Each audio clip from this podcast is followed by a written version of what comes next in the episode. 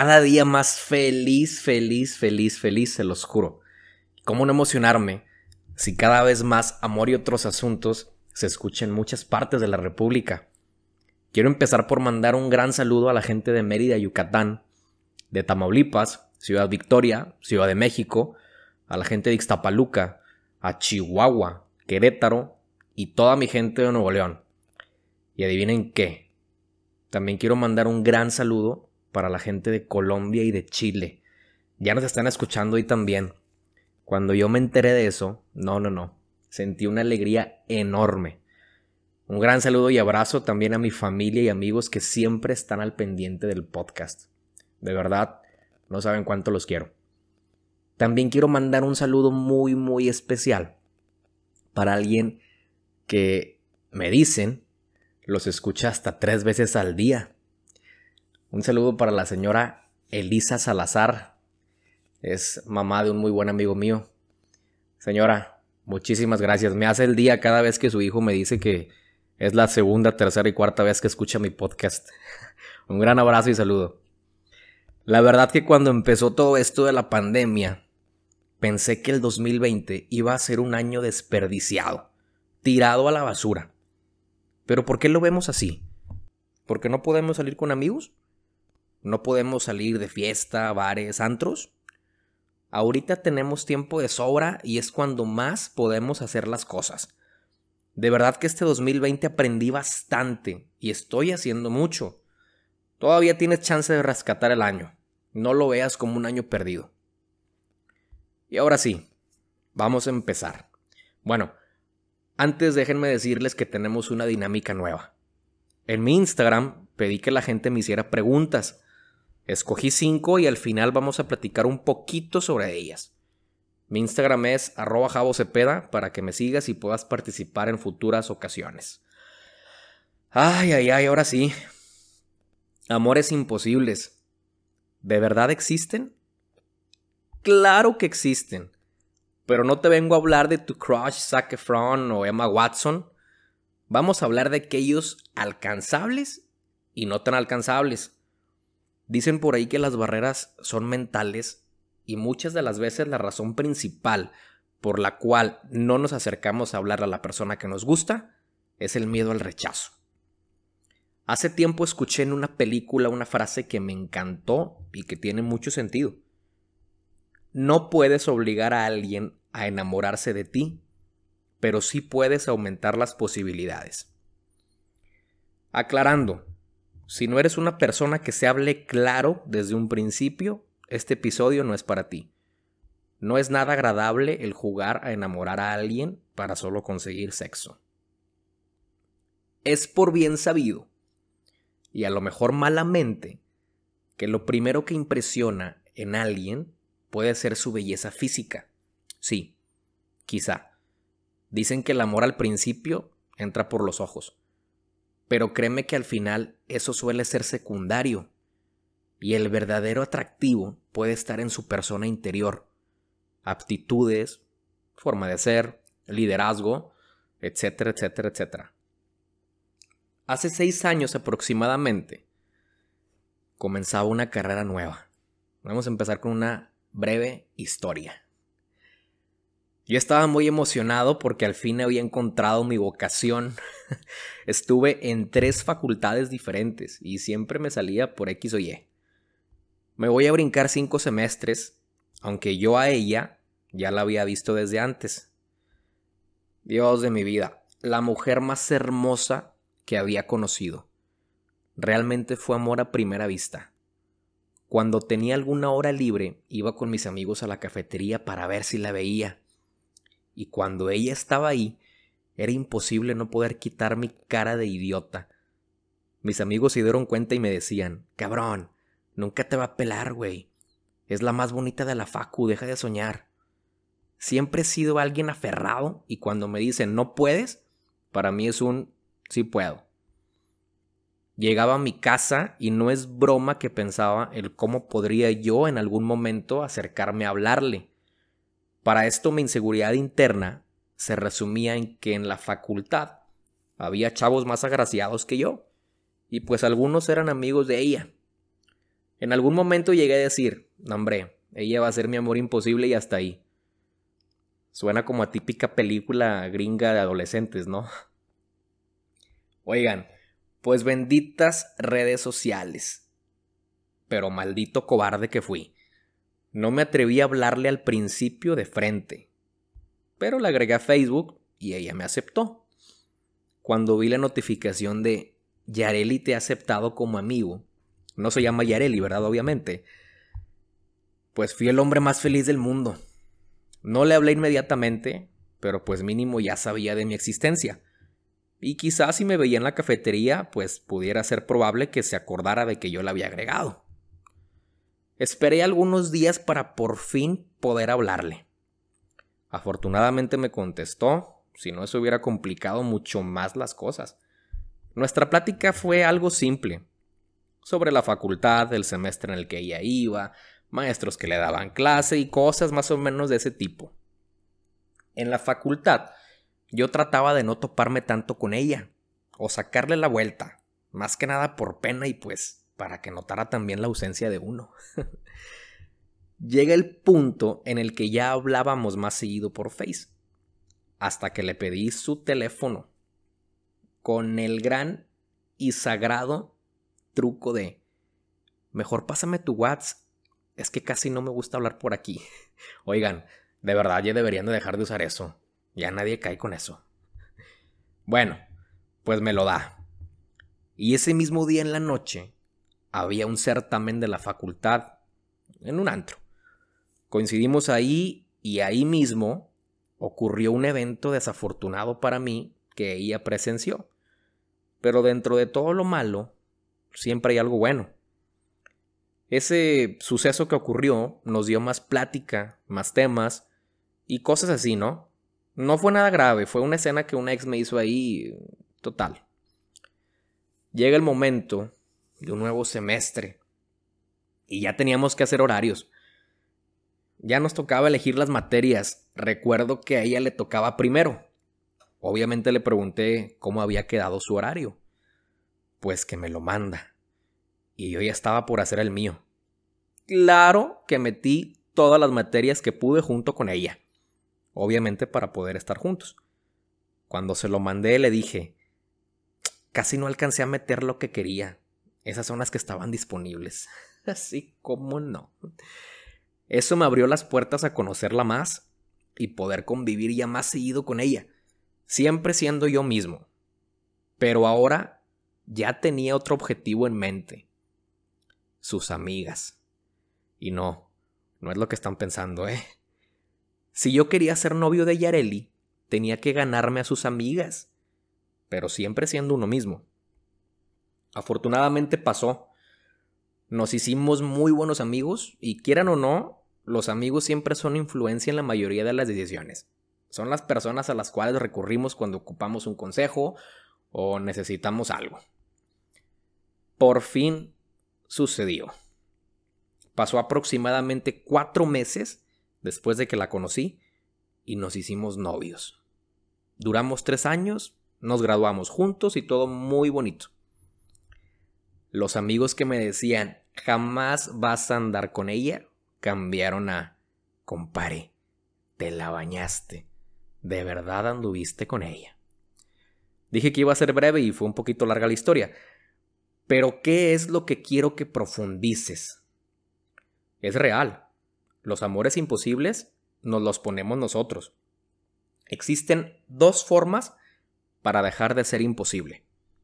Te rechaza o te acepta. Pero ¿cómo vas a saber tú cuál de las dos va a suceder? Primero necesitamos recordar la gran pirámide de necesidades humanas por Abraham Maslow. No soy psicólogo, ¿eh? Vamos a ser específicos en los cinco niveles, de menos a más. En el primer nivel encontramos las necesidades fisiológicas, como comer, respirar, descansar, tener sexo. En el segundo nivel está la seguridad. Puede ser seguridad física, seguridad de un empleo, eh, de patrimonios. En el tercer nivel están las de afiliación, amistad, amor, etc. En el cuarto nivel tenemos las de reconocimiento, éxito, confianza, respeto. Y en el quinto nivel tenemos las de autorrealización, liderazgo, creatividad, moralidad. ¿Por qué te las digo? Todo lo que hagas es directamente o indirectamente el resultado de las emociones que te piden que cumplas. Ojo ahí. El ser humano busca llegar a la cúspide de esta pirámide por naturaleza. Hay muchas formas otras de comunicar valor, como el lenguaje corporal, cómo interactuar con la sociedad, cómo te desenvuelves al hablar, los temas que dominas, las cosas que conoces y así. Vamos a ser un poco más específicos y repasar algunas de las cosas para poder comunicar valor y poder aumentar tus posibilidades. Empecemos por los factores físicos. La apariencia. No te sientas mal si no luces como un Luis Miguel en los noventas o una Maribel Guardia en sus sesentas. Al parecer, los factores físicos ya no son tan importantes como antes, sino cómo me explicas la existencia de la frase no sé qué tiene, pero tiene algo. Estar en forma. No te estoy diciendo que tengas un cuerpazo de me mato con los videos de Bárbara de Regil siete días a la semana. Pero una persona que se preocupa por su físico suele ser siempre algo atractivo para el género opuesto. Puede ser salir a correr solamente o qué sé yo. No es un factor determinante, pero sí suma algo de puntos. Otro factor, la higiene. Está de más mencionarlo, ¿no? pero como quiera se los voy a dejar, porque puedes tener todas las aptitudes del mundo, pero si hueles a drenaje de reclusorio, bye. Una buena loción o un buen perfume de temporada siempre va bien. Otro factor, vestirte bien. Algo que siempre juega a nuestro favor es la ropa que usamos. No te estoy diciendo que vistas de marca, pero sí que puedas vestir presentable, limpio y combinado. Eso, créeme, también suma muchos puntos. Todas estas son factores superficiales y como si fuera un examen parcial, suman los puntos principales. Digo, a excepción de la higiene, que si esta la sacas mal, con esa repruebas todo el examen y el curso y la carrera y el doctorado y todo, ¿no? Ahora vienen las que de verdad importan. Sentirse cómodo con uno mismo. Deja el estrés a un lado. Relájate. Ten una conversación amena. Aduéñate del espacio y de la situación. Si es tu primera cita, nunca vayan al cine y nunca tampoco al restaurante más lujoso de la ciudad. Como consejo personal, vayan a un lugar donde puedan ser ustedes mismos. Por ejemplo, un lugar de competencia sana, como el boliche, una pista de hielo, un billar, maquinitas de videojuegos y cosas más o menos de ese estilo. Las risas y el sentirse cómodo, créeme que va a suceder. Tener sentido del humor. No sean introvertidos, pero tampoco le quieran pegar al Franco Escamilla. Relax, suave. Si coinciden, en que van más amigos de ella o de él, siempre va a haber alguien que va a hacer ese trabajo por ti. Nunca falta el gracioso en la reunión, ¿eh? Convive con él, con ella, ríete y relájate, sé tú mismo. Uno que va especialmente para los hombres. Metas. Tengan metas en su vida. Ten identidad y un propósito fuerte de existencia. Un hombre con metas es extremadamente atractivo para una mujer. Puede que en este momento no tengas el empleo que quieres, o no seas la persona que quieres ser, pero si tienes la idea de seguir superándote y seguir creciendo, ya estás del otro lado. No cuentes tus metas inmediatamente en la primer salida. Eso te va a dejar como un presumido egocéntrico que solo quiere impresionar. El ambiente relajado y el cumplir con los demás puntos te va a llevar a la evaluación final. Nunca lleves tu yoyo a tu primer cita. Y no es lo que están pensando, cochinos. El yo, yo, yo, yo, yo, déjalo a un lado. Es de lo más cagante para una mujer. Platica pequeñas cosas tuyas y llega al punto en que ella se interese en ti. Y no porque esté aburrida y tú seas un palo inerte. Haz que se interese en tu plática. La cita se enfoca en escucharla y mantenerte interesado en lo que diga. Si en el futuro vuelve a salir la plática y tú te acuerdas que ya lo hablaron antes, tienes puntos extras. Te voy a dejar un ejemplo. Imagínate este escenario. Salen a cenar y ella te platica que tiene un trabajo importante que entregar en tres días. Puedes preguntar, ¿de qué se trata el trabajo? ¿Qué has investigado o cómo vas de avance? Si conoces el tema, puedes ofrecerte a ayudarle, y si no, no lo hagas. Vas a quedar como imbécil. Al tercer día, cuando ya le toque entregar el trabajo, pregúntale cómo le fue. Otra cosa importante, el celular ni para ver la hora. Olvídate de él. Si te entra una llamada, solo mira quién es y déjalo pasar. Un tip para la primera salida. Tu celular siempre manténlo en tu bolsa, ya sea del pantalón o la bolsa de mano. Eso refuerza tu privacidad. Como te dije antes, solo úsalo si te entra una llamada para ver quién es. Nunca digas quién fue la persona que te habló, porque no te lo preguntaron. Y si te lo preguntaron, asegúrate que sea la primer y única salida que tendrás con esa persona. A ver, el celular nunca va en la mesa en donde se come. Eso es antihigiénico. No está en debate el dejarlo sobre la mesa y el decir, ¿y cómo lo dejo? ¿Lo dejo volteado hacia arriba o hacia abajo? No. Trata de llevar un reloj de pulso para que puedas ver la hora, pero también olvídate de él por un rato. Una persona que siempre está viendo la hora en su reloj comunica que no se siente a gusto. Posiblemente estés diciendo esto en tu cabeza en este momento. No, hombre, si ahora ya todas son interesadas, yo ni carro tengo, ando en camión. Vamos en primera a diferenciar. Para mi punto de vista, no existen mujeres interesadas. Existen las mujeres previsoras, mujeres que también quieren un buen futuro para ellas, y eso no es ningún delito. Ahora, también existen las mujeres de crecimiento, aquellas que quieren construir y edificar desde el principio. Nunca te sientas menos que nadie. Como dije antes, ten metas y trabaja por cumplirlas. No estás jugando carreras con nadie más que contigo mismo. También puede que digas, pero si yo ni mamado estoy, a las mujeres ahora le gustan los hombres con cuerpos atléticos. Campeón, te invito a que cambies tu meta de tener un cuerpo de gimnasio a tener tu propio gimnasio. Te aseguro que eso puede ser más atractivo. Espero todo esto les haya servido y puedan sentirse más motivados a hacer que las cosas sucedan.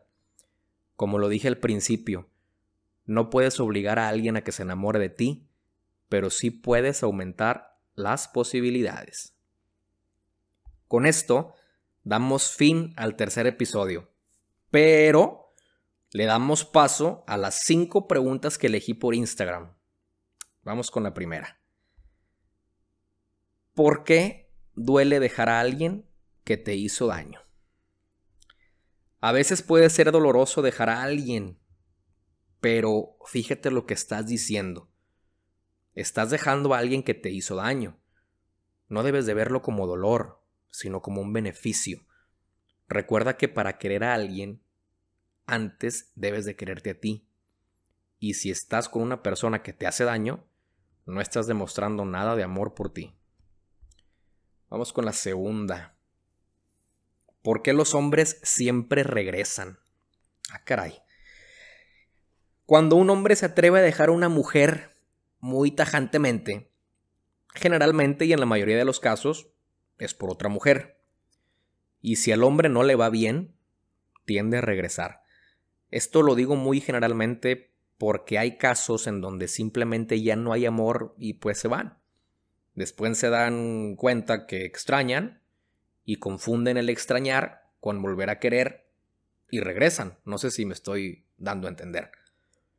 Esto le pasa tanto a hombres como mujeres. Quien se fue sin ser echado, regresa sin ser llamado. Eso es de ley.